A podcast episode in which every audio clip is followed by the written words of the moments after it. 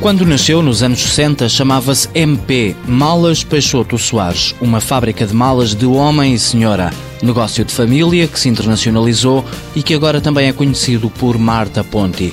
Orlando Soares, filho do fundador, assumiu a gestão da empresa nos anos 90. Nós começámos com este processo, digamos, de internacionalização, chamemos-lhe assim, em 91, 92. E nos primeiros anos, que são sempre, penso eu, anos de aprendizagem, notámos que, de facto, o MP no fundo, o MP é um pouco, é mais um logotipo do que uma marca. E pronto, e, e enfim, nasceu a Marta Ponte e, com, e pronto, e desenvolveu-se e de facto atingiu alguma notoriedade nos mercados em que está. Um nome com acento italiano escolhido para conquistar mercados. Abriria muitas portas se o artigo estivesse relacionado com Itália. Isto é um facto, Hoje em dia, como digo, não faz muito sentido já. E se nós pudéssemos refazer as coisas, que calhar faríamos de forma diferente.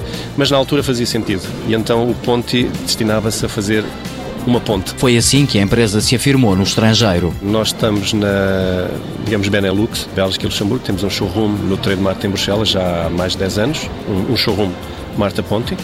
E pronto, e essa zona é o nosso segundo melhor mercado. Estamos em Inglaterra, com dois showrooms, um em Birmingham e um em Londres também showrooms Marta Ponti. Estamos na Rússia, em São Petersburgo. Em Espanha temos muito negócio, mas uh, que funciona em moldes diferentes através de agentes, agentes diretos. Funciona um pouco como uma extensão de Portugal. Roménia, Bulgária, República Checa, Angola e Moçambique estão em fase de consolidação. A estabilidade ainda não está conseguida, não temos as nossas próprias estruturas nesses mercados e eu penso que esse é o passo decisivo, é quando nós conseguimos instalar-nos no mercado.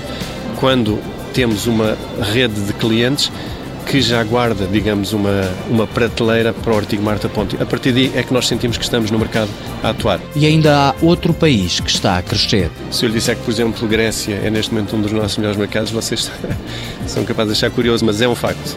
Nós uh, estabelecemos uma parceria com uma empresa importante neste setor na Grécia há dois anos e tem vindo a crescer. Enfim, é uma empresa sólida, enfim, a todos os níveis e o negócio tem vindo a crescer, enfim, embora tenha partido uma base logicamente pequena. A empresa fabrica 250 mil peças por ano, malas de senhora, pastas de executivo, porta-moedas e carteiras, que também são fabricadas em regime private label para algumas marcas estrangeiras. Malas Peixoto Soares Limitada, fundada em 1965, sede e fábrica na Amadora, 35 trabalhadores. Faturação em 2011, 4,5 milhões de euros. Volume de exportações, 65%.